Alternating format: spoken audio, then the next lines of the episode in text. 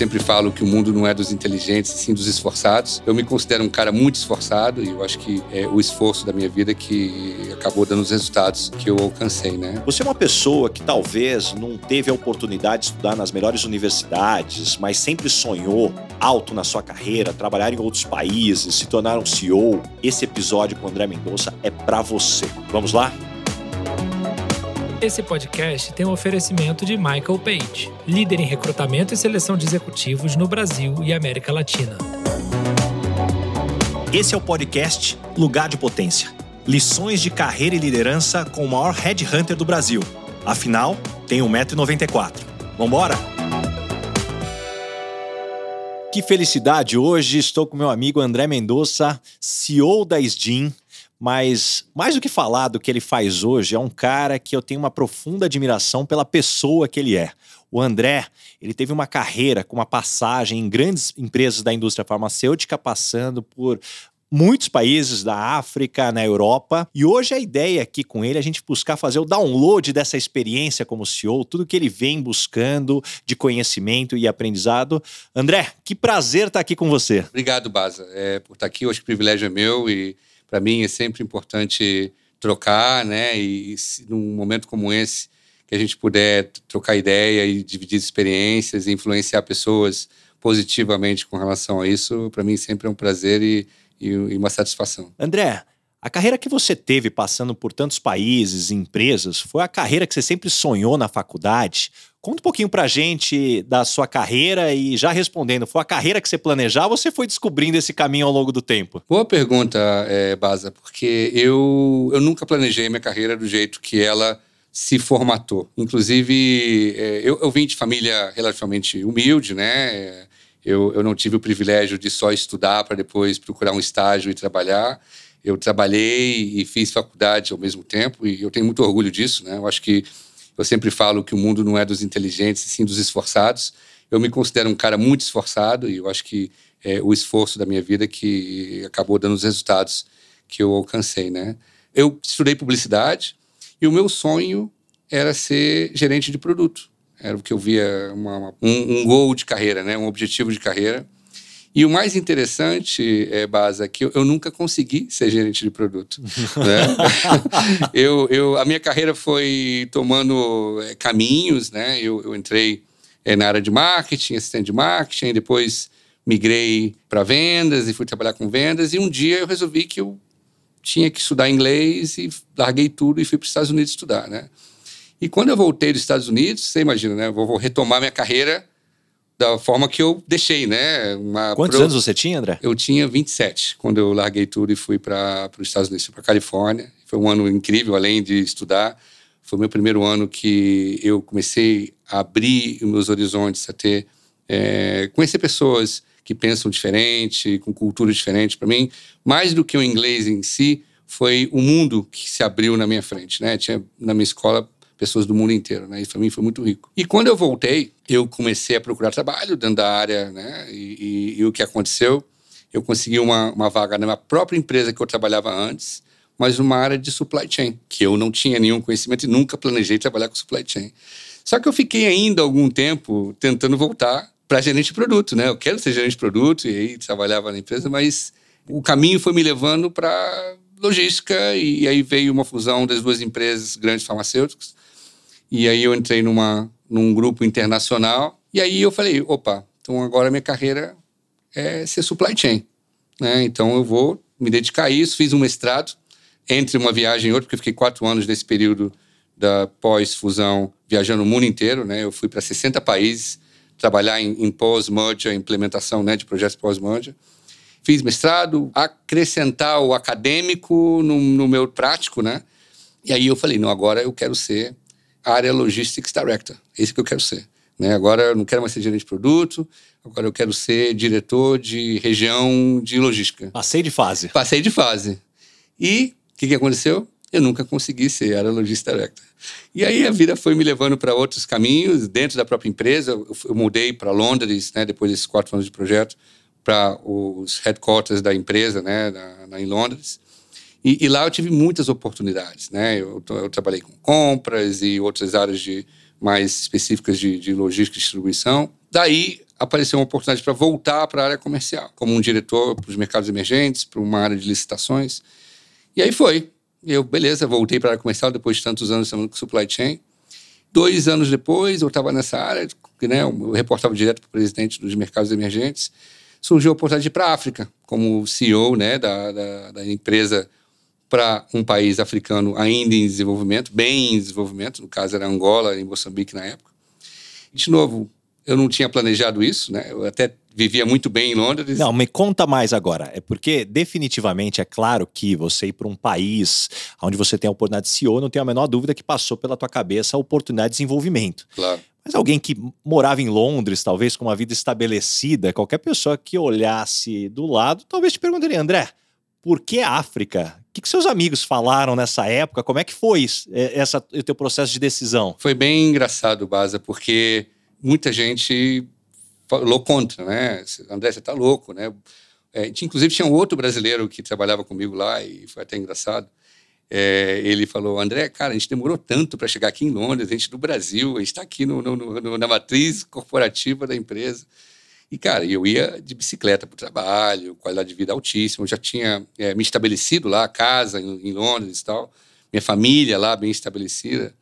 Mas é, em algum momento, Baza, é, eu não sei, é, eu estava lá e eu sentia que o meu trabalho era um pouco distante do dia a dia do negócio, né? E eu sentia, muitas vezes eu perguntava, me questionava qual era o meu valor no negócio, e principalmente quando trabalho em farmacêutica, o meu, o meu, o meu valor é, e a minha contribuição para o sistema de saúde, né, para a melhoria da, da, saúde das pessoas. Quando surgiu essa oportunidade, uma, era uma oportunidade de ser empreendedor. Né? Era, era, era a startup da filial dessa empresa na Angola. Isso, para mim, já foi super excitante, né, porque era, era tudo, né, criar rota de mercado, contrato com distribuidores, contratar pessoas, toda a parte legal e também relações governamentais, né? Mas muita gente me subestimou, muita gente achou que eu estava dando um passo para trás. Apesar de ser uma posição de CEO, é uma posição de CEO no mercado que ainda não existia para a empresa, um país pequeno, e, e, muitas pessoas ainda subestimaram e acharam que eu estava fazendo uma, uma, um passo errado. Só que, cara, além de ter, como o negócio ter funcionado muito bem, é um dos primeiros trabalhos que eu fiz lá, depois de um ano trabalhando bastante, foi disponibilizar uma é, vacina contra o câncer do colo do útero, né, uma vacina contra o vírus HPV, num projeto piloto com o governo. E aí toda a parte né, de burocrática, compliance, tudo que a gente foi fazer lá, no dia que foi a vacinação, imagina um hospital em Luanda, gente para tudo quanto é lado, uma confusão. Quando a gente reclama do sistema de saúde brasileiro, a gente devia viajar um pouco para alguns lugares para ver que realmente o nível de, de falta é muito alto, né? Então, um, uma fila de, de gente, crianças para ser vacinado. No dia que eu vi a primeira menina sendo vacinada, aquilo mexeu comigo de uma forma tão, tão profunda, porque é como se eu finalmente tivesse entendido por que, que eu acordava todo dia, por que, que eu trabalhava, pensando que aquela menina, todo o trabalho que eu fiz, burocrático, com corporação, aquela menina não vai provavelmente ter câncer do colo do útero, porque é a vacinação que a gente liderou e que ela teve acesso. Então, é, é isso mexeu bastante comigo profundamente, né? E, e daí deu certo. Eu fui para outros países da África também, países melhores, maiores, e, e muitos dos amigos brasileiros que na época né, falaram por que, que eu fui para a África, hoje eles entendem, né? E a minha carreira tomou proporções é, incríveis depois disso. Né? É, e é interessante ouvir você falar, algumas coisas aqui me, me puxam. Acho que o primeiro, quando você fala de mudar de país, eu tenho comigo aqui, pela minha experiência falando com tanta gente, André, que talvez uma das maiores oportunidades que a gente tem de desenvolvimento é ter a oportunidade de morar em algum outro lugar que não foi o lugar que a gente foi criado. Porque quando você vai para outro lugar, então não importa se você for para outro país, eu acho que tem um nível de dificuldade maior, porque tem o idioma, tem a cultura, mas mesmo que talvez você é de uma cidade do interior e vem para a capital ou muda de, de uma capital para outra, você chega num lugar que você não conhece ninguém, você não tem referências, você tem que buscar construir tudo isso. Isso te traz um nível de desenvolvimento muito importante. É interessante essa sua fala porque me remete muita gente que eu conheci que teve essa, essa passagem. E outra coisa também que para mim não tem como eu não mencionar, que é não planejar tanto, né? Como você sabe, eu sou formado em tecnologia, então eu tinha convicção que eu ia ser um programador. E ao mesmo tempo, é, a vida foi me mostrando que é mais importante do que a gente receber boas cartas é a gente saber jogar com as cartas que a vida nos dá. E aí, com isso, eu devolvo para você que muitas vezes as pessoas acreditam que a forma mais rápida e fácil de crescer é você ir numa empresa super estruturada, aonde está tudo redondo, mercado super estruturado. E a grande verdade é que lugar que não tem problema é tudo muito estável. Então surgem poucas oportunidades. Então, algo que eu vejo na sua fala é: você quer acelerar a carreira, quer acelerar o seu desenvolvimento? Vai onde tem desafio. E definitivamente, assim, a chance de você hoje ser o CEO que você é, talvez você teria tido um desafio muito maior ficando lá. Como é que você enxerga assim, essa importância de abraçar o desafio, quanto isso te preparou, e aí já puxando para o que você tem hoje como desafio no Brasil, aqui na, na empresa que você está hoje na SDIN? Ricardo, eu escutei de um antigo mentor há muitos anos, é, muitos anos, eu acho que eu devia ter, sei lá, 20, 22 anos. E ele falou para mim que, para mim, norteou a minha carreira e a minha vida, né? A vida é uma estação de trem. Os trens passam e abrem a porta na estação. É a sua opção de entrar no trem ou não. Tem gente que imagina carreiras lineares e aquilo que você falou, né, ir para uma empresa bem estruturada e que isso vai ser o caminho, né, para você chegar onde você quer chegar. E quando na verdade tem tantas oportunidades se você abrir um pouco seus horizontes, né, para fazer coisas que você nem sabia que você poderia fazer ou que você poderia fazer bem, porque não só na minha carreira eu fui para países diferentes, sem conhecer o país, sem conhecer o mercado. E aí, né, foi a, a parte do desafio. Mas também a, a questão de você ir para carreiras e, e, e, áreas que você tampouco conhecia tanto, né? E, e aprende, né? E, hoje, quando eu olho para trás, talvez eu vim de um mundo onde carreiras lineares eram mais favoráveis a, a crescer a um patamar. Hoje, não. Cara, a gente vive num mundo VUCA né? E, e, nunca foi tão relevante né, essa, essa expressão VUCA.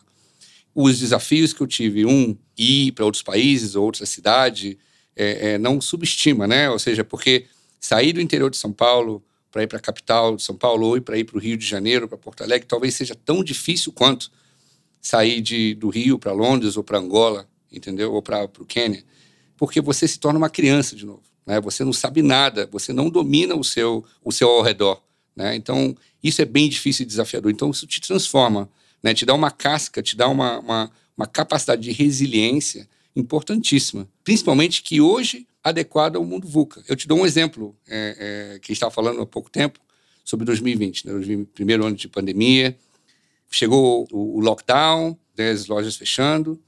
Cara, muitas empresas acharam que não iam não ia dar, ou seja, e realmente o resultado de muitas empresas foi, foi, foi fraco em 2020 na empresa que, que eu trabalho, nosso resultado foi exponencial em 2020. É, em nenhum momento, é, Baza, eu fiquei nervoso pelo que estava acontecendo. Eu estava tão preparado, talvez, né, pessoalmente falando, por ter vivido em outros países, ter vivido na África, principalmente, que a África é VUCA de manhã até de, noite. Eu, eu, tomava café da manhã VUCA todo dia. Para mim, era o okay, Ok, esse problema aconteceu, o que, que a gente tem que fazer?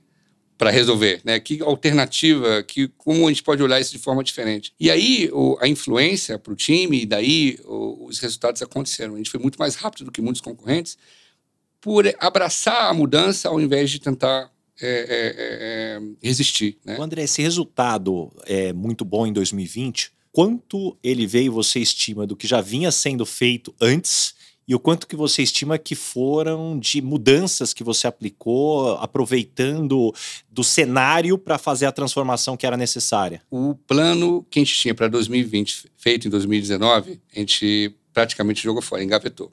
Era um plano excepcional todos os, né, os building blocks, tudo perfeito. Só faltava combinar com os russos, né? Como é, diria exato, com o Garrincha, né? Exato, exato, perfeito, perfeito. Só que eu acho que o resultado, eu não acredito que o resultado né, é, meu e do meu time foi por essa capacidade de adaptação rápida e sem medo da mudança. A gente abraçou o problema, todo mundo trabalha em casa agora, beleza, o que, que a gente, como a gente pode tirar o melhor disso? Tem o e-commerce aí, que é uma, uma área super é, cheia de oportunidades, como que a gente pode aproveitar isso? As lojas estão fechadas, beleza, mas as pessoas estão em casa, querem, ser, querem cuidado, né? A minha empresa de cuidado pessoal, como que a gente pode estimular isso? nas mensagens, na comunicação, no e-commerce e tal. Isso eu acho que foi, eu acredito que foi o resultado, essa capacidade de mudança. E voltando àquilo que você falou, Paza, em termos de conselho é, de carreira, a, a abraçar a mudança, ser é, aberto a novas oportunidades, sair do, do, teu, da tua zona de conforto. Né? Eu sei que muitos livros falam de sair da zona de conforto, toda hora a gente vê mensagens de sair da zona de conforto, mas não tenho como expressar mais forte quanto é importante você realmente sair da zona de conforto. Porque se você ficar na sua zona de conforto, você não vai sair do lugar. Isso não é jargão de livro, nem PowerPoint. Cara, é fato de vida hoje. Né? Hoje a gente está num momento de pandemia que a gente começa a ver uma luz no fim do túnel, mas a gente não sabe. Eu, eu aconselho muitas pessoas a mudarem, abram a cabeça para as oportunidades. Cara, e um trabalho tem que ser divertido, né? É, eu acho que esse que eu mais eu encontrei na minha vida. Quando eu decidi que eu não queria mais ser gerente de produto ou ser área logistics director, eu falei, cara, eu quero fazer coisas legais, coisas divertidas. E foi isso que norteou a minha carreira até agora. E André, falando em adaptabilidade, você trabalhando em multinacionais há tanto tempo, em diversos países, você certamente trabalhou com muitas nacionalidades. E algo que acontece muitas vezes com o brasileiro, por a gente ter aqui um país de dimensão continental, a gente não percebe o quanto a gente tem uma cultura muito própria e que muitas vezes pode, na melhor das hipóteses, esbarrar e muitas vezes pegar mal. O que, que você dá de dica de nacionalidades aí? Se você pegar assim, cada nacionalidade que você teve a oportunidade de conhecer, uma dica que o brasileiro tem que tomar cuidado aí na tua experiência. É, é, é isso é super interessante. Eu, eu, eu acho que é o mais difícil de adaptação, não só para o brasileiro, para qualquer cultura, quando começa a trabalhar é, em um ambiente global é você entender e se adaptar às culturas e, e a forma de trabalhar de cada pessoa, né? Existe um, uma matriz que é quanto que a pessoa precisa se expressar para poder falar uma coisa, uma determinada coisa, que é o low context, high context.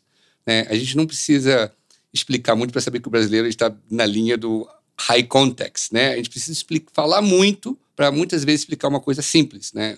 Caso que um finlandês né, um, um alemão, ele fala muito pouco, ele é low context e rapidamente ele explica o que ele quer dizer. Então, Famoso straight to the point. Exatamente. E como você é, adapta isso, né, é, Ricardo? É muita observação, é muito capacidade de, de mudar. Você entende que você está falando com um alemão, cara, você vai acabar com ele se você começar a explicar muito e ele vai, cara, straight to the point. O que, que você quer, entendeu?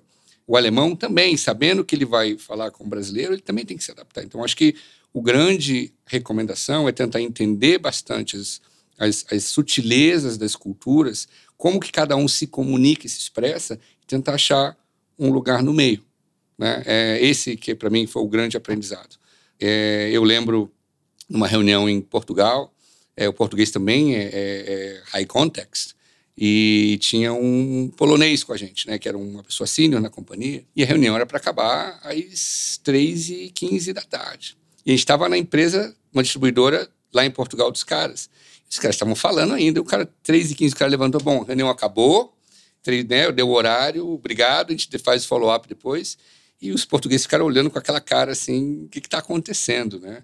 Então é, é isso, eu acho que nem o polonês estava certo, nem os os portugueses estavam certos de condenar a atitude do polonês. Eu acho que é a capacidade de adaptação. Isso é, é se expor. Eu acho que quanto mais você se expõe com culturas diferentes, né, aquilo que eu falei que eu aprendi logo no início, no, é, quando eu fui para a Califórnia estudar inglês, você vê que uma piada é interpretada diferente um país em outro. Então, é, é, muito importante a observação. Tem vários livros que falam de diversidade cultural. Tem um livro que eu gosto muito, que é o Cultural Map, cara, que é um livro excepcional. É, e isso te ajuda muito a, a, entender. Então, antes que qualquer executivo for começar uma carreira internacional, o primeiro passo é entender as, as nuances e as diferenças culturais, principalmente na comunicação. E André, o que, que chamou a atenção nesse mercado de cuidados, é, quando a gente fala de cosméticos, dermocosméticos? Porque eu, soube recentemente que o Brasil ele está ranqueado, né, entre os países. A gente talvez perde para Estados Unidos, Japão, mas o brasileiro de maneira geral, né, tem um mercado que é crescente. Conta um pouquinho mais assim do como você enxerga esse mercado, o que, que te fascinou? É um mercado fascinante, Baza. é, é o segundo maior mercado do mundo em cosméticos, né, em dermacosméticos. Né? No, na minha indústria, não é só cosmético, beleza, batom, maquiagem. É, nós vendemos produtos dermatológicos com efeitos né, de antidade, protetores solares e tal. O Brasil é o segundo maior mercado do mundo. Né? Então, é, é um mercado muito competitivo. É um mercado, quando a gente fala de né, Oceano Azul, é um mercado super vermelho. Você imagina uma consumidora desatenta, né? ou seja, que não tem um conhecimento profundo na área, entra numa farmácia, tem um muro, né? uma parede inteira de dermocosmético. Você não sabe por onde começar, o que comprar, porque tem muita opção, tem muita marca. A dermatologista, né? o dermatologista, que é um grande interlocutor entre nós e o consumidor, ele recebe lançamentos a cada, cara, a cada semana tem mais e mais produtos, né? O desenvolvimento de produto nessa área é muito rápido. Então isso para mim é fascinante, né? É você entrar no mercado vermelho e tentar desenvolver estratégias para ganhar nesse mercado, né? Porque ir para um mercado onde que você é monopólio, por exemplo, trabalhar em indústria farmacêutica, né? Você desenvolve uma droga, você tem 15, 20 anos de, de exclusividade dessa ali, droga, tudo bem. É difícil, é difícil e todo um trabalho com o governo, dependendo da droga. Eu trabalhava com drogas de um câncer antes, era muito difícil. Né? O reembolso dessas drogas é bem difícil, é bem complicado. Tem todo um estudo por trás. Mas o mercado de dermocosmético e cosmético em geral é bem desafiador. Então é gostoso de trabalhar, porque é competitivo. Né? Então, se você é uma pessoa que tem natureza competitiva, você gosta de estar nisso. Né? E, e a gente divide mercado com empresas gigantes. Né? E, e sem falar nome, a gente está botando para correr algumas. Então, é, isso é gostoso né, de ver. Outra coisa uh, interessante é o que traz né, a, a, o dermocosmético, né? Porque é, hoje a gente vive num mundo, Pasa, e, e, o Instagram ressaltou muito isso, um mundo que deixa muito evidente as imperfeições. Né? As pessoas querem ser mais, mais bonitas. Tem país, inclusive, que está banindo os filtros do Instagram, porque estão gerando imagens é, de, de belezas inalcançáveis. Então, os dermocosméticos, como tem também fatores né, medicamentosos aí, ajudam a, as pessoas a, a, estarem melhor, né, estarem mais bonitas, estarem os protetores solares, as pessoas poderem ir mais ao sol. É, então, isso é muito legal de poder tá em uma indústria que é, melhora a autoestima das pessoas. Né? Isso é muito, muito legal.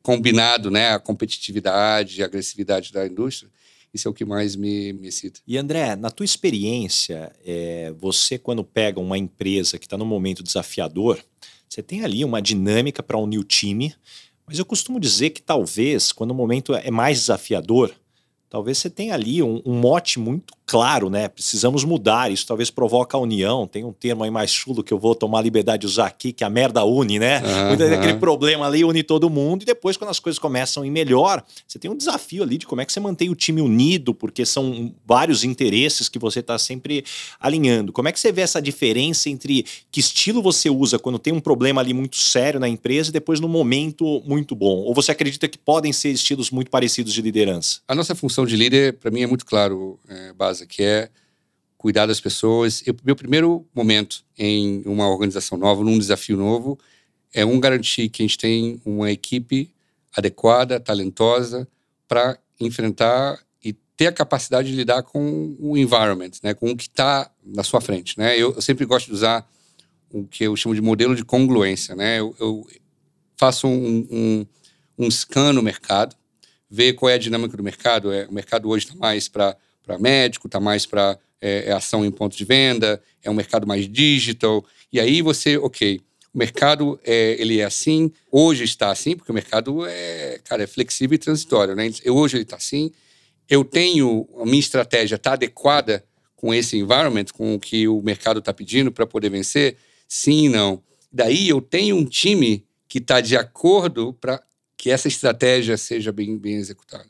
Então, esse é o primeiro, primeiro ponto, é garantir que a gente tem um time coeso e um time é, é talentoso para isso. Né? E muitas vezes a gente acaba tomando até decisões um pouco mais duras né, com relação à equipe, mas é importante porque é, é o time que executa, não sou eu.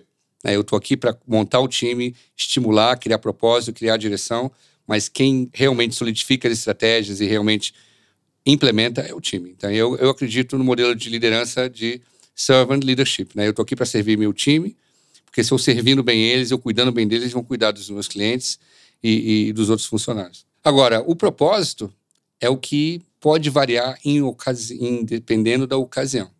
Né? Por exemplo, quando você está num, momento de turnaround, que a empresa vem em uma, um histórico de, de baixa estima, né? você não atinge os seus resultados, porque ninguém, no mínimo talentoso, que você trabalha numa empresa, você não gosta de trabalhar numa empresa que não entrega resultado.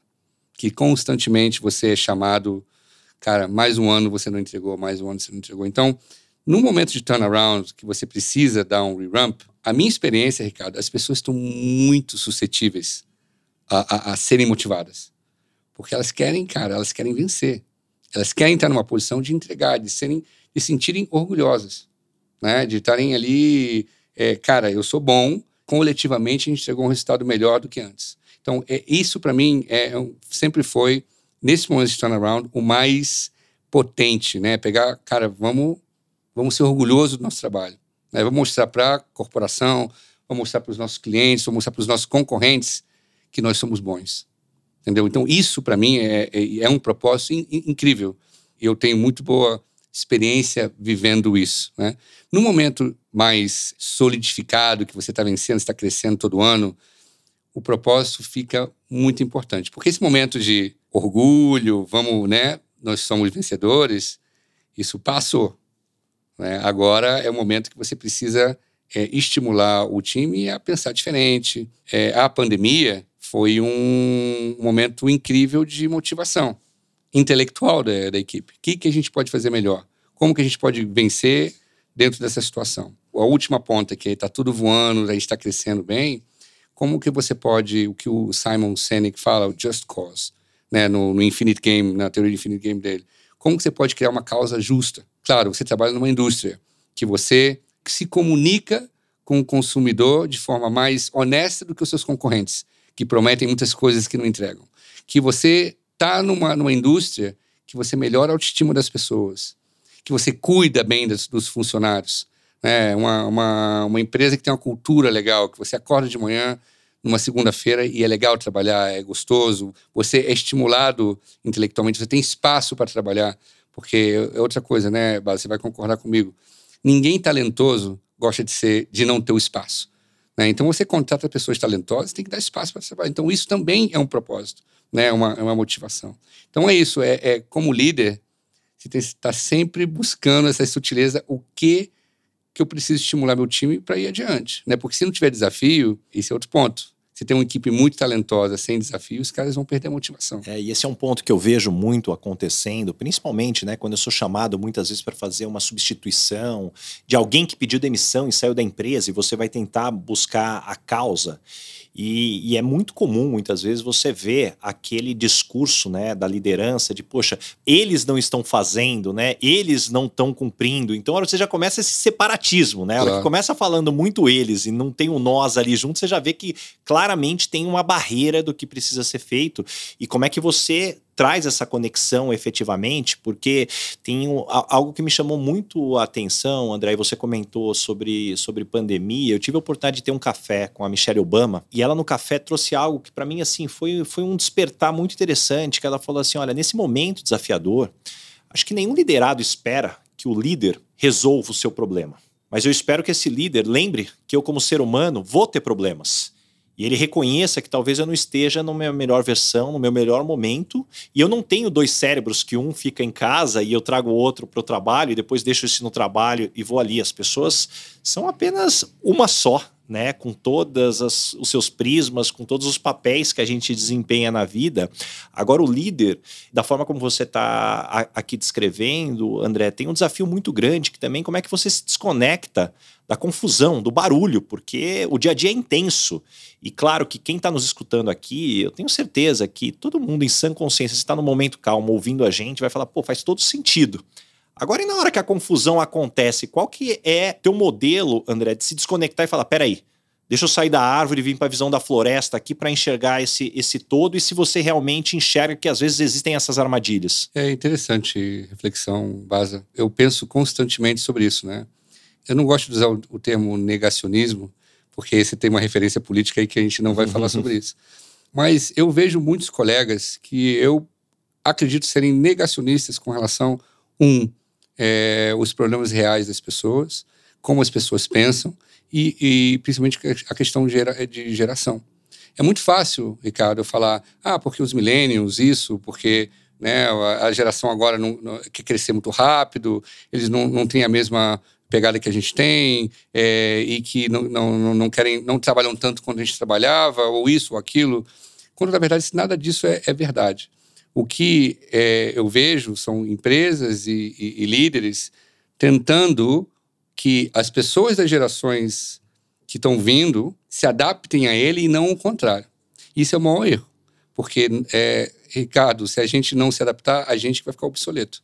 Né? Então, é, não só a necessidade de se adaptar, mas abraçar as diferenças. Né? É, eu sempre tento entender como pensa essa nova geração digital, que, por exemplo, o home office, para muitos deles, foi bom. Né? Então, é, é, ao invés de falar, não, agora você tem que voltar para o escritório porque o trabalho é aqui, eu tenho que entender como que eu adapto, como que eu torno, eu, eu, eu, eu mudo o propósito do escritório para o cara, entendeu? Porque eu preciso dele e a maior parte do, do, dos meus funcionários daqui por diante vão ser pessoas dessa geração, que são digitais, tiveram uma experiência ruim e boa na pandemia, né? Ruim a questão de depressão, de se sentir isolado, principalmente as pessoas mais, mais velhas, e a, as pessoas mais, é, mais jovens, que muitos deles se adaptaram e gostam dessa, dessa dinâmica. Então, eu sempre, para manter a calma e manter, né, o, é pensar no, no outro, né? Ou seja, como que eu posso me adaptar a essas novas tendências, ao modelo de pensar das pessoas.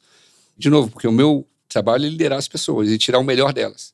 Né? Então, como que eu tiro o melhor de uma pessoa que pensa diferente de mim? Então, não dá para eu negar, ah, o mundo não é do jeito que eles pensam. Não, o mundo agora é deles e eles estão mudando o mundo. Né? Então, a gente tem que ter a capacidade de ser flexível e, e mudar e adaptar para eles também. André, o que você observa no teu corpo de especialistas e gerentes que você tem no seu time? Que tipo de características, atitudes para compor o seu board de diretores, né? Assim, acho que é uma pergunta que muita gente se faz, né? Poxa, eu tô ali ralando, tô tentando me desenvolver, me falta oportunidade, ou será que eu não estou me, posicionando certo? Então, você ali, como CEO da companhia, vai surgir uma posição ali de um diretor que vai para um outro projeto, você tem que escolher alguém ali para subir. Normalmente é uma reflexão que você já vem fazendo sobre as pessoas. Quais elementos entram aí para você trazer aqui é, é, alguém aí para esse grupo de diretores? Boa pergunta também, é, Baza. Eu, mais do que o currículo em si, eu entendo que skills eu preciso para aquela posição hoje, que não necessariamente eram os mesmos skills do antecessor da posição. Né? Então, quais são as competências que eu preciso adquirir mais do que a pessoa em si. Porque muitas vezes eu já tive a oportunidade de entrevistar pessoas para uma, uma vaga de diretor que não era um diretor ainda, mas tinham os skills que eu precisava. E aí você aposta. E as apostas foram, foram excelentes. Outra coisa que eu tento buscar é uma hegemonia de mindset, né? Ou seja, é, eu tive uma, uma, uma, situação até engraçada que eu estava entrevistando para uma vaga uma, de, de, diretor e era uma vaga é, de diretor de marketing e surgiu duas candidatas, né? Uma muito parecida comigo, é, em termos de maneira de pensar, maneira de agir, e a outra muito diferente. E, e no primeiro momento, você tem a questão do espelho. Você olha para a pessoa, puta, parece comigo, né? Então você acaba criando uma preferência. Mas quando você para para pensar no conjunto, quando aquela pessoa pode agregar para você, a, o voto foi claro para a pessoa que era diferente de mim. E hoje, é, é, o resultado que eu tenho é excepcional. A gente troca muito. Né? Então, é, é, é, muito importante, um, entender quais são os skills, as competências que você precisa para ganhar nesse mercado, que desafios você vai ter daqui a 5, 10 anos, é, mindset que você precisa, cultural, é, e também é, a diversidade. Porque diversidade, todo mundo pensa que diversidade é só gênero, que é só cor de pele. Diversidade é muito mais do que isso. Né? Diversidade é, é a maneira de pensar diferente. Você pode ter uma, uma equipe meio a meio, mulheres e homens, e você ter zero diversidade. Então, pensar em diversidade, isso eu falo sem subestimar toda a questão de gênero, que ainda é um problema, que a gente tem que trabalhar muito para poder é, é, eliminar esses, esses é, viés inconscientes, mas é, é, muito importante ter no seu time um nível de diversidade intelectual e de mindset para poder construir, né? Isso para mim é, eu tenho muito boa experiência com isso também. É, e, e, eu gosto muito da forma como você traz é, André, porque muitas vezes o que a gente ouve né, das pessoas que estão naquela ansiedade para crescer, então vem aquela pergunta: o que eu preciso fazer para ser um diretor? É claro que existem competências core que sempre vão te ajudar, você ter um bom raciocínio, um planejamento, você ter o comprometimento, que aquilo na verdade é a base para você entrar no jogo. Sem isso você não está nem no jogo. Agora, o que vai definir muitas vezes é o que a empresa precisa naquele momento. Então, você querer se adaptar a qualquer situação para ser o escolhido muitas vezes você vai fazer com que você perca a sua identidade. E isso efetivamente vai ter é, é, uma cobrança, é uma conta que vai chegar no médio e longo prazo de efetivamente você não saber exatamente do que você quer para sua carreira. E o ponto que eu quero trazer, André, você traz muitos aprendizados, poxa, muito atualizado com as técnicas de gestão. Eu queria explorar um pouquinho. Você fez um curso muito bacana de, de gestão de liderança avançada no INSEAD é um, inclusive um curso muito difícil de entrar. O que, que te despertou nesse curso? Porque acho que muita gente que está nos escutando aqui tem, pô, em SEAD, Harvard, tem essas universidades tops em SEAD, pô, você é um cara que foi num programa super disputado. O que, que te despertou? Quão importante foi para você? É, é importantíssimo o INSEAD e esse curso é um divisor de águas na minha vida, pessoal e profissional. Eu divido a minha carreira de liderança em dois momentos, né? Antes e depois da INSEAD contando uma história, né? Eu, eu fui pro. Eu estava numa farmacêutica grande, estava no, no, no Quênia e tinha um trabalho enorme para fazer um de turnaround. Primeiro, país subdesenvolvido, não tinha muitos negócios com o governo, os produtos, o portfólio vendia mais produtos mais baratos do que os mais caros, então margem, tudo era, era comprometido. Então, foi todo um trabalho de construção duro, né? E muitas vezes com mão de obra de qualidade é, esca escassa, né? Muitas vezes alguns expatriados para poder te ajudar no que você queria fazer. E quando você está numa situação como essa, muitas vezes você fica com tanto sangue nos olhos para aquilo acontecer que você muitas vezes perde o foco no time. Né? Eu sempre tento faço uma metáfora que é muitas vezes eu me pegava, Baza, correndo. Quem corria do meu lado, eu estava falando, mas às vezes eu esqueci de olhar para trás, quem ficou para trás, né? Então, e aí eu eu fiz uma mudança de escritório, saí de um escritório velho, construí um escritório disruptivo, lindo, melhor escritório que tinha na farmacêutica lá no Quênia. E eu tive um feedback péssimo em um ano, né, dizendo que eu era seletivo. Clima de ambiente de clima ou 360? De, clima de ambiente, que eu era, que eu era seletivo, que eu não prestava tanto no desenvolvimento das pessoas, que eu contratava expatriado muito rápido antes de ajudar o, a desenvolver as pessoas locais. No primeiro momento. Cara, como foi esse sentimento aí nesse primeiro é, momento? Eu fiquei com raiva. Porque o primeiro momento que eu pensei, cara, cara depois de tudo que eu fiz por eles, Bando de ingrato. ingratos, é, ah. foi exatamente isso. Eu fiquei, eu fiquei algumas semanas assim mal, sabe? Olha o escritório que os caras trabalham, olha o negócio do jeito que tá. Acesso a medicamento de câncer no sistema público, sabe? Super, sabe? A exposição para a companhia a nível global, era uma, era uma afiliada pequena, que ninguém dava importância, CEO da Global de Companhia indo lá, tinha pelo tudo que a gente fez, né? Mas aí foi o, o despertar, é, Ricardo, que eu tinha que refletir sobre a minha liderança e quem eu sou como líder, né? Foi quando eu comecei a buscar opções e, e aí surgiu o INSEAD, né? Esse curso. Qual que foi tua shortlist além do INSEAD? O que, que você pensou? Ah, eu olhei, eu olhei vários, tem vários cursos de Advanced Management Program. Eu vi Stanford, eu vi MIT, tinha uns, e Harvard também tinha uns, mas por algum motivo o INSEAD me, me, me chamou a atenção, né? E também na empresa que eu tinha, que eu, que eu trabalhava, chairman da companhia, da família, né? É, tinha alguma ligação com o INSEAD, eu achei legal e fui fazer o curso lá. E li o programa também, eu achei o curso excepcional. Só que você nunca está preparado para o que você vai encontrar lá, né? Porque é uma imersão tão profunda em quem você é como pessoa, como líder. Você reflete sobre todos aqueles feedbacks. É como se você olhasse no espelho, cara, eu não gosto disso que eu vejo. E tudo, todo o aprendizado, né? Você está primeiro trabalhando com as mentes acadêmicas mais tops, né? A, é, hoje no mundo, o INSEAD surfa entre primeiro e segundo melhor escola de negócio do mundo. E daí você reflete né, que liderança, um, você nunca é um líder, né? A liderança é, é uma jornada, nunca é um ponto de chegada. Você nunca vai chegar a ser, ah, hoje eu sou líder. Não, você está constantemente aprendendo, constantemente desenvolvendo você como líder. Então, isso é uma coisa que eu abraço, né? Então, eu estou sempre aprendendo, sempre buscando me aprimorar, sempre buscando feedbacks para me tornar um, um melhor líder que eu possa ser.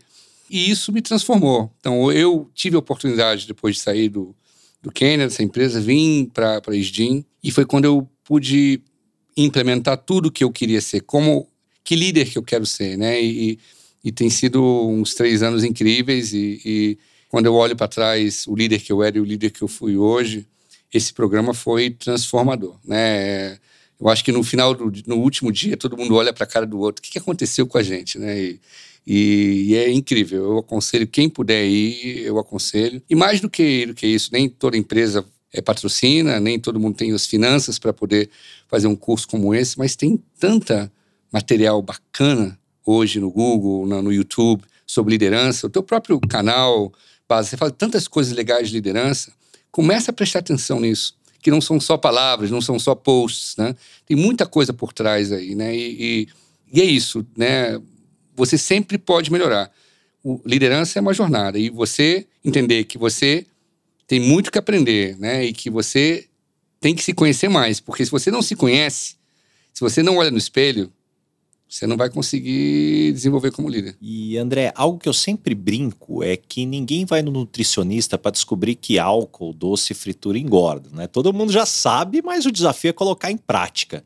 E quando a gente fala dessa, dessas práticas, não vou te chamar de modernas, mas talvez que hoje entraram mais em evidência e claramente entregam mais resultado, por mais que muita gente, né, olhe e fala, poxa, bacana, tem uma tendência a, a falar assim, poxa, mas na minha empresa é diferente, mas na cultura da minha empresa é diferente, ou começa a colocar em prática e até acredita e gosta, só que numa primeira oportunidade a pessoa volta a ser quem ela era antes, né? Eu sempre acredito que quando você passa por um momento desafiador de pressão ali, é, uma, é, é justamente onde você é colocado à prova. No seu caso, esse desenvolvimento, o que fez você virar essa chave para que no momento depois de crise voltasse a ser o André de antes? É uma boa reflexão também. Eu, eu sempre volto momentos para o meu modo operantes, né? É normal. Você falou uma coisa que é muito certa. Por mais que você invista no seu autodesenvolvimento, estude sobre isso, sobre técnicas de liderança, você tem suas tendências naturais. Né? Então, qualquer mudança é gradativa. Se você faz de forma consistente, elas vão permanecendo. Você falou da dieta. Você não vai perder peso e mudar seu hábito alimentar em uma semana. Você vai falhar muitas vezes no início. Você vai ter aquele momento que você precisa comer o brigadeiro. Você precisa comer o, bolo de cenoura com chocolate. Mas você vai gradativamente aumentando a, a sua disciplina, porque você sabe que comer bem é importante, você sabe que vai fazer bem para a sua saúde, que vai fazer bem às pessoas ao seu redor. Você gradativamente vai mudando. Então, durante o, o tempo, aquelas mudanças fixam e viram seu novo default. Né? Eu volto e meia, é, Ricardo, eu me pego não escutando. Né? Se eu estou num, num, dia muito acelerado, né? porque eu, cara, tem muita coisa para fazer, tem... você está falando comigo, muitas vezes eu não estou te escutando. E aí entra o meu ponto de reflexão. Hoje, cada vez mais, eu tenho a capacidade de me ver na situação. Aí eu paro. Opa, deixa eu tomar uma água, deixa eu ali, vou no banheiro, volto. E aí eu me reconecto com a pessoa. Então é isso, é, é consistentemente querer mudar. E você fala, né? Ah, minha empresa não é assim, minha empresa cultura é diferente. Quem faz a cultura da empresa são as pessoas, né? Tem empresas que vai ser mais difícil? Vai. Eu tenho vários exemplos. Tem amigos meus que voltaram desse do AMP também, tentaram influenciar positivamente a empresa no modelo de liderança e não conseguiram. E o resultado foi que saiu da empresa. Foi para uma outra empresa e está muito feliz. Mas é, é isso. É, nem todo ambiente é favorável, a gente não pode dizer que o que funcionou comigo vai funcionar com todo mundo. Mas é, essas mudanças é, são inevitáveis. Você falou desse modelo de novos de liderança. Não são modelos novos, é um modelo que hoje, parte crescente da força de trabalho, quer ser liderado. Hoje, se você quer ser um líder austero todo o tempo, um jovem talentoso fala, meu amigo, eu vou para uma startup. E, ou vai sair da empresa para sem trabalho, porque não quer trabalhar nesse ambiente austero. Então, não tem mais como dar um passo para trás. É, a reflexão que eu sempre faço, eu, ouvindo você falar, me lembra, André. Uma empresa, se a gente for pensar, ela tem o seu posicionamento e o posicionamento é através da liderança. E se esse posicionamento não é adequado hoje, ela eventualmente não vai ter clientes. E se o posicionamento não for adequado, ela não consegue ter os melhores talentos. E aí, se você não tem cliente, você não tem talento, sobrou o quê? No final do dia, esse posicionamento que vai aproximar né, qualquer um e eventualmente até fornecedores. Então, e aí como é que você linka um mundo cada vez mais conectado nesse ecossistema? E algo que eu costumo dizer sempre é que muitas vezes os líderes estão tão focados no resultado que esquecem de focar no que dá resultado. Isso não é jogo de palavras, né? Muitas vezes assim, é aquele foco, não, resultado, resultado, resultado, mas pera, não é olhando a planilha de forecast lá que vai o resultado acontecer, né? O que, que você vai implementar efetivamente para mexer o ponteiro. E eu acredito que aí é onde você tem o desafio efetivamente para conseguir colocar isso em prática no dia a dia. E o ponto que eu quero chegar, André, o quão importante, na sua opinião, é o líder como modelo dessa referência? Porque antigamente tinha muito de, poxa, não, é, é faço o que eu digo, não faço o que eu faço. Esse é um ponto. Eu tive também uma, uma, uma oportunidade de dar uma palestra para uma empresa de outplacement, né, com pessoas C-level em, em, recolocação. E, e, eu falei disso, né, que hoje um líder tem que ser vulnerável, né, e cada vez menos as hierarquias são, são tão evidentes, né. Você, esse líder super-homem não existe mais. Inclusive, se for numa entrevista numa boa empresa, se eu te faço uma pergunta, como já fiz algumas vezes para candidatos, se eu sou seu chefe agora, como eu posso te ajudar a desenvolver? Se a pessoa não sabe responder, se a pessoa diz, ah, eu trabalho demais. Sou perfeccionista. Sou perfeccionista, é, acabou. Eu, eu, vejo na hora a pessoa não se conhece. Ou a pessoa está num, num, modelo de pensamento de super-homem antiquado. E por surpresa minha, que para mim esses conceitos já são tão enraizados, as pessoas que estavam na sala ficaram surpresas. Mas ele falou, André, mas a gente cresceu no mundo que como líder a gente tem que ser o cara. E não é isso. Hoje o funcionário busca muito inspiração. É o que a gente fala walk the talk. Se você é um líder que inspira as pessoas a tirarem o melhor delas, né? Se é uma pessoa que eles veem que você confia no trabalho deles, que ajuda eles a desenvolverem, né? Que você identifica quando quais são os pontos de melhoria e ajuda, tá do lado dele a, a que o cara cresça e, e, e inspira uma, uma visão. Não só a visão, a visão não tem que ser só de mim, só do líder. A visão tem que ser co-criada. Você inspira esse desejo de visioning and dreaming, sabe? O que, que você quer ver adiante? Quais são os nossos desafios? Eu acho que isso é que inspira. Então, esse líder é o cara, ele está no topo do mundo, VIP, né? Eu sempre descrevo esses líderes como VIP, que, que você tem que passar por três secretárias antes de falar com ele. É, na minha opinião, talvez alguns pessoas que estão escutando vão discordar de mim, mas na minha opinião, é, essas pessoas tão, vão ser excluídas do, do mercado. Entendeu? Eu entendo que existem situações e situações, a minha situação é diferente de outros, mas a tendência claramente é essa. É, a gente tem que inspirar, a gente tem que tirar o melhor das pessoas, e quem resolve os resultados, quem faz turnaround de negócio são as pessoas. Não adianta você fazer com o seu financeiro na sala um exercício contábil, vamos cortar isso, cortar aquilo.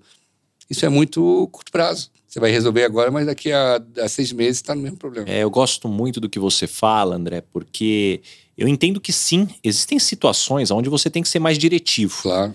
E eu costumo dizer que, para mim, o grande exemplo é quando chega um, um caminhão de bombeiros na casa ali pegando fogo. Chega o líder dos bombeiros, você vai para cá, você vai para cá, não dá para falar assim, ó, gente, vamos fazer um design thinking agora, não, claro, claro. para tentar entender o que, que a gente vai fazer. Cara, tem uma casa pegando fogo, tem vítimas ali, a gente tem que retirar a turma de lá de dentro e vamos embora. Agora, tudo que você construiu ao longo do tempo é o que te traz a credibilidade para mostrar que naquela situação ela exige que alguém tome a liderança sendo mais diretivo, porque a gente não vai ter tempo para discutir. E claro, depois que o momento passar, vamos sim discutir Vamos entender quais foram os aprendizados, mas aquele momento exigia aquele tipo de ação. E aí é onde efetivamente, se você colocar um líder diretivo a todo momento, é claro que as pessoas não vão querer ficar. Exatamente. Mas é exatamente isso que eu falo de negacionista, é, Ricardo, porque muitas pessoas acham que para você ser um líder mais inclusivo, é, eu sempre falo, né? Eu, eu, gosto de ser um líder humano sem ser paternalista cobro o resultado das pessoas, e isso está muito intrínseco na, na organização que eu hoje gerencio. O resultado é muito cobrado, mas de forma humana, né? E sem, sem, sem passar a mão na cabeça de ninguém. Então, muita gente acha que para você ser assim, você então não pode ser diretivo quando você precisa. No mundo real, a gente precisa ser diretivo muitas vezes. Claro, uma coisa não exclui a outra. Vai ter momentos que você vai ter que ser diretivo. Hoje eu tive uma situação que eu não vou explicar, mas eu tive que ser um pouco mais diretivo. E é isso mesmo, entendeu? É, é, é um balanço disso tudo. Mas quando você é diretivo, tem que explicar depois o porquê que você foi diretivo. Porque as pessoas não querem ser só faz isso, faz aquilo. Por que, que essa decisão foi tomada dessa maneira?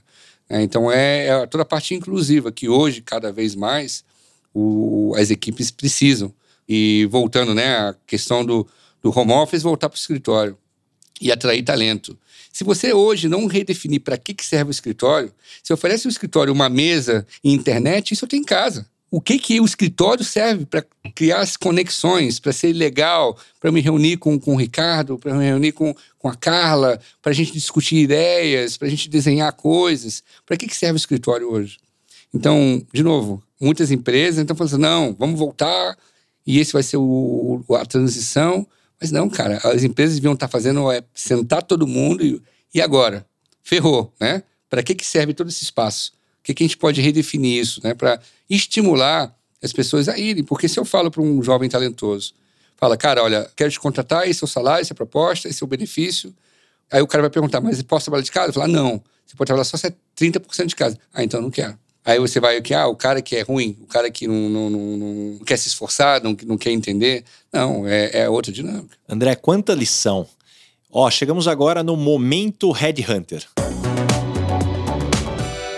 Que pergunta que você sempre faz numa entrevista? É aquela pergunta que eu fiz antes, né? Eu até dei como exemplo, me antecipei. Agora eu sou seu chefe. O que que eu preciso fazer para te ajudar? O que, que eu estou buscando nessa, resposta? É o autoconhecimento. É você ter a capacidade de dizer, André, para eu me desenvolver, para ser o melhor diretor comercial, para ser o melhor diretor financeiro, para ser o melhor diretor de supply, eu preciso que você me ajude a desenvolver a parte, cara, de mais analítica nesse lado, ou, ou a parte mais tecnológica, ou liderança de pessoas. Eu sou muito bom comercial, mas eu tenho ainda alguma dificuldade de liderar pessoas. Né? Eu preciso que você me ajude com isso. Então, essa é o que eu estou buscando. É que as pessoas se conheçam de verdade. E eu te digo, é, Ricardo, a maioria das entrevistas que eu fiz aqui no Brasil, desde que eu cheguei, eu tive muita dificuldade com essa resposta. Que tipo de pessoa não dá certo trabalhando com você? É a pessoa que diz que não é possível. Ou seja, é, eu gosto de imaginar que tudo é possível e eu tenho, na minha carreira pessoal, exemplos de situações bem difíceis e quase impossíveis e, e que você sempre tem alguma solução para resolver. Então, alguém que diz, ah, André, isso sempre foi assim, não, não adianta querer fazer diferente, não, não pode ser diferente. Sempre foi assim e assim tem sempre que ser. Essa pessoa não funciona muito bem trabalhando comigo. E André, que pergunta você gostaria de fazer agora aqui para o Baza, como Harry Hunter? Para você, Baza, qual é a sua também dificuldade hoje olhando para todo o recursos humanos que você tem sourcing, né, tem procurado, qual é a grande dificuldade hoje que você tem visto em termos de da transição para o velho mundo pré-pandemia para o mundo pós-pandemia? Puxa, André, que ótima pergunta. E, e, isso traz uma reflexão muito grande, porque a gente vive num país de praticamente 15% de desemprego.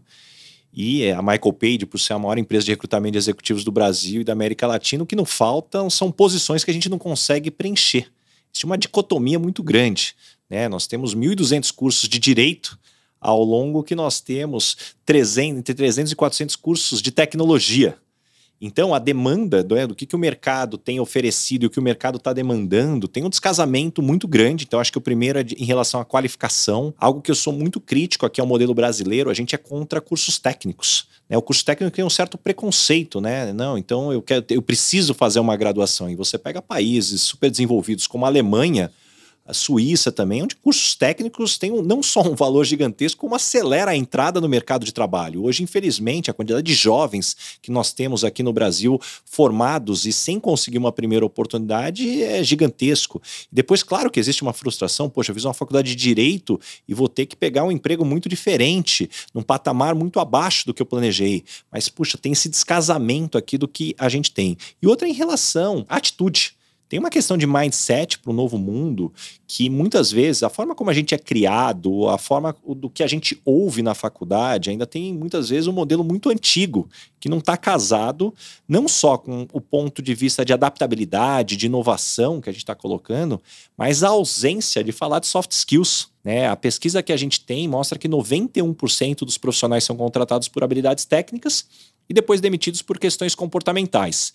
E quando você analisa, menos de 1% das matérias em graduação, pós-graduação, MBA e mestrado abordam soft skills, menos de 1%. Então tem um elefante na sala É que verdade. ninguém está endereçando ele.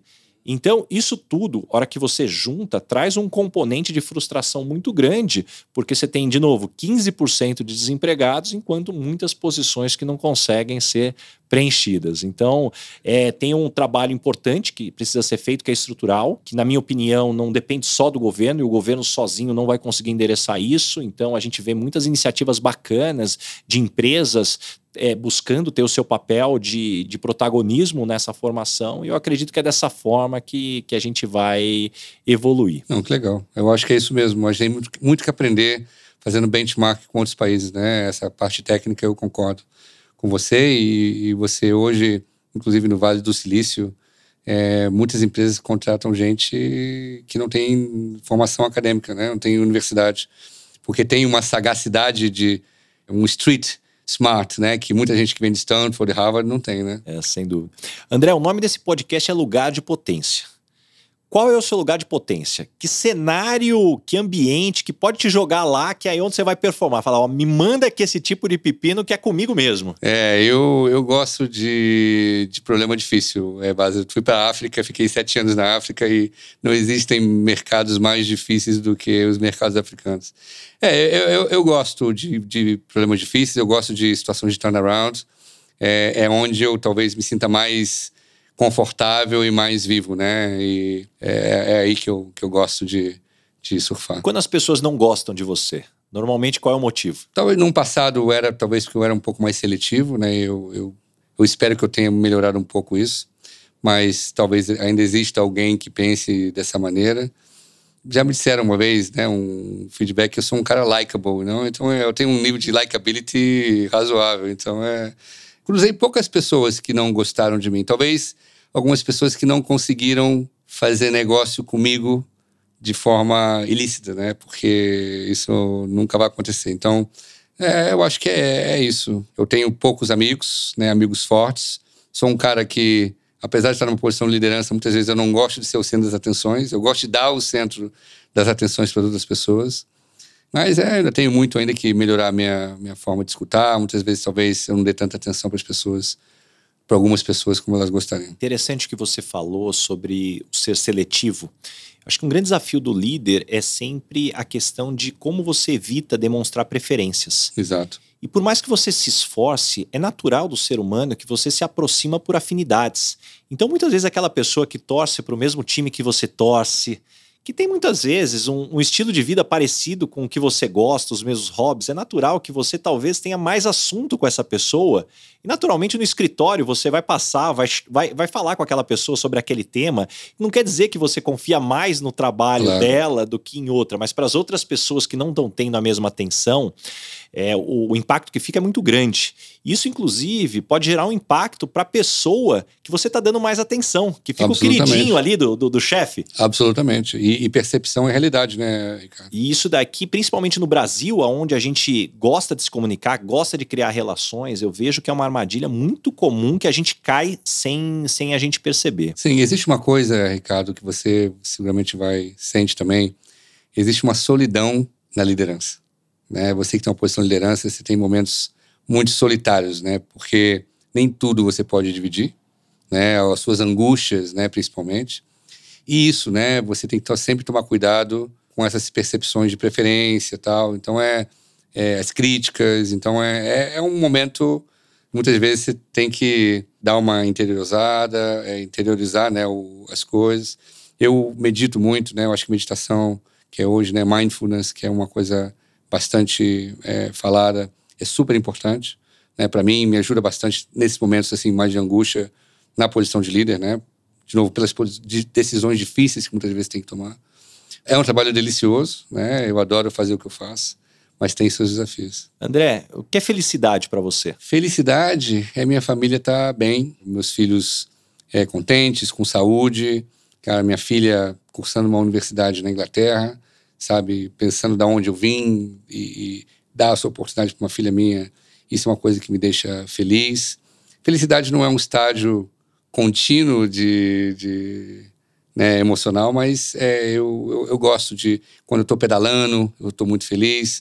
Quando é, eu vejo é, os resultados acontecendo e a gente é, sendo melhor do que concorrentes, tal, são, são momentos que me dão, né, uma, uma um frio assim gostoso. Quando vê uma estratégia que você desenhou funcionando, isso é uma coisa que me deixa feliz. Principalmente o equilíbrio entre a minha vida pessoal e a vida profissional. Eu não acredito que a gente consiga ser feliz em uma coisa ou em outra. Se as duas não estão bem, bem feitas. Eu conheço muitos executivos muito bem-sucedidos, mas que a vida pessoal é ruim e a pessoa, por mais que seja feliz no trabalho, não consegue ser feliz. Então, é esse equilíbrio é, de andar de bicicleta na marginal no final de semana, de poder ter tranquilidade financeira para poder viajar quando eu quero viajar, ter meus filhos bem, então, isso para mim é felicidade. André, deixa algumas dicas aqui para o pessoal de fontes de conhecimento, né? Como você se informa, aonde você aprende. Abre a caixa preta aí, da onde você nutre aí esse, esse conhecimento. É, para mim, se eu boto percentualmente falando, bastante TED. Diariamente eu, eu escuto um TED Talk. É, pelo menos um por dia. Pelo menos um por dia, qualquer que seja, de qualquer tema, né? De dança é, holística. Os caras já têm uma baita de uma curadoria, né, é? Exato, a chance de você perder tempo é muito é, pequena, é, né? É muito pequena. Então, é, é, gosto muito de me atualizar, né? Notícias e tal, isso também para mim é importante. Eu uso o Google para buscar né, estudos, né? Alguma coisa, por exemplo, eu quero saber um estudo sobre é, é, escritório híbrido. Então, eu começo a buscar no Google e ou, claro, eu tenho acesso ao INSEAD, né, a biblioteca do INSEAD, então tem o Knowledge, né, que é o, que é o app do INSEAD, é, tem bastante material também, o Harvard Business Review, excepcional, vejo bastante o Harvard Business Review, e conversar com as pessoas. Uma coisa que eu aprendi no INSEAD e que é muito importante, que eu aconselho todo líder a fazer, é ter um sounding board. Pessoas que trabalham, é, que são seus amigos, que trabalham em outras empresas, não necessariamente não concorrentes, né? E que você possa dividir com eles algumas angústias e alguns conhecimentos. Como é que eu faço isso? Estou com esse problema e, e, e, é tão rico, porque isso aprende muito é, numa cerveja, numa pizza, mas o propósito do, da reunião é realmente isso, é, é, ter um sounding board. E sempre que você precisa, você vai no grupo do WhatsApp, pergunta, estou com essa dificuldade, o que, que, que, que você me recomenda, né? E, e para mim tem ajudado bastante. Qual que é o perfil das pessoas que estão no teu sounding board? É, são pessoas que bom, que eu conheci no INSEAD, né? Tem um, é um, um CEO de uma empresa de alimentos na Austrália, é um que trabalha em banking na África do Sul, é um que trabalha na Mitsubishi no Japão. Mas eu tenho muitos soundboards locais aqui também. É, o meu amigo Axel, é, né, que trabalha na, na, BMW, um Orvando, que é um outro grande amigo meu que trabalha agora ele mudou de emprego, trabalhava, trabalhava no Elever, agora trabalha na Ferreiro Rocher. Tenho vários amigos que trabalham em indústrias diferentes que às vezes troca alguma, alguma ideia. Deveria fazer mais. Seguramente se o Axel tá, e o, e o Orvando estão me escutando vão rir, mas ainda deveria fazer mais. E, e, é uma coisa também, te proponho, né? Vamos fazer encontros que a gente discuta ideias, não do business em si, mas dos nossos problemas na liderança é, em geral. Isso, cara, é, é muito rico. Fantástico. André, me indica três pessoas que eu deveria trazer aqui para esse podcast aqui para ter esse tipo de pauta aqui, esse tipo de provocação que a gente está tendo aqui. Bom, um grande amigo meu chama Gustavo Fernandes. Depois eu te passo né, os, os contatos dele. Ele é de uma GM de uma farmacêutica também é, que vende plasma, tal, CS Bearing. Ele também teve uma, uma vivência internacional é, é muito interessante. Eu acho que você deveria trazer, eu não tenho um nome específico, mas seria legal você trazer um, um psicólogo é, voltado para negócio, sabe? Um analista comportamental. Como que a gente volta né, para esse escritório, esse mundo híbrido? É, que dicas que a pessoa pode dar para a gente? Eu tenho buscado todos os dias informações sobre isso, né? Eu estou muito preocupado com você a volta para o escritório, com a cabeça das pessoas. Então, alguém para falar disso, né? O Axel você já convidou. Quem mais que tem uma história interessante. É, não vem na minha cabeça agora, agora. Não, mas depois é, você me passa o terceiro. Eu, eu, vou, eu, vou, eu, vou, eu vou te puxar ali, depois você me passa. Não, eu te passo o terceiro. André, que papo fantástico. Tenho que te agradecer muito aqui. Eu queria pedir para você deixar teus contatos aí, onde que o pessoal te acha, o que, que você tem de projetos aí. Deixa a tua última mensagem aí, ou eventualmente algo que eu não te perguntei. Não, é, eu só quero te agradecer, Baza, pela essa oportunidade. Primeiro, foi uma conversa super agradável, né? Eu aprendi muito nessa conversa com você. E até o fato de falar sobre mim também sempre é uma reflexão, né? Sempre penso no que, que eu estou falando, por que, que eu estou falando, e volto a temas que às vezes você deixa, eu deixo de refletir, né? Então, para mim foi muito legal, um privilégio estar falando com e, e, e sendo escutado por, pelos seus ouvintes, né? E, e se alguém foi influenciado de forma positiva por qualquer coisa que eu tenha falado, é, é para mim já, já foi um sucesso, né? Eu acho que a, nossa missão é dar de volta também. Eu, eu gostaria muito é, de dar mentoria pro bono para pessoas em início de carreira tal. Isso é uma coisa que é, estudantes também, né? Eu, eu, acredito muito em educação. E é isso, eu, eu, não tenho um canal, eu tenho meu meu Instagram, que é um Instagram bem, bem bagunçado, mas, Mas tem o LinkedIn. Tem o LinkedIn. As então, ó, podem... gente, vamos lá. Quem tá aqui escutando esse podcast, manda uma mensagem pro André dizendo de tudo que ele falou, o que mais te impactou. Legal. Isso acho que é Boa. é interessante para a gente entender exatamente aonde você foi impactado. Isso vai gerando mais insights de conteúdo que a gente pode trazer também. E também discordar de mim, gente. É, manda uma mensagem para mim discordando de coisas que eu falei. Eu acho que é, é, eu tô aqui para aprender e quando sempre que alguém discorda de mim é uma oportunidade de, de refletir e aprender mais. Né? Fantástico, André. Muito obrigado mesmo. Não, obrigado você, Baza. Obrigado pela oportunidade. Esse foi mais um episódio do Lugar de Potência com Ricardo Basagra. Não esqueça de assinar o podcast e também indicar, compartilha com todos os seus amigos. E principalmente, se você está escutando através da Apple, deixa sua avaliação lá que eu vou ficar muito grato com vocês. Arroba Rick Basaglia, espero a sua mensagem, qual foi o insight que você teve com esse episódio. Um abraço e até a próxima.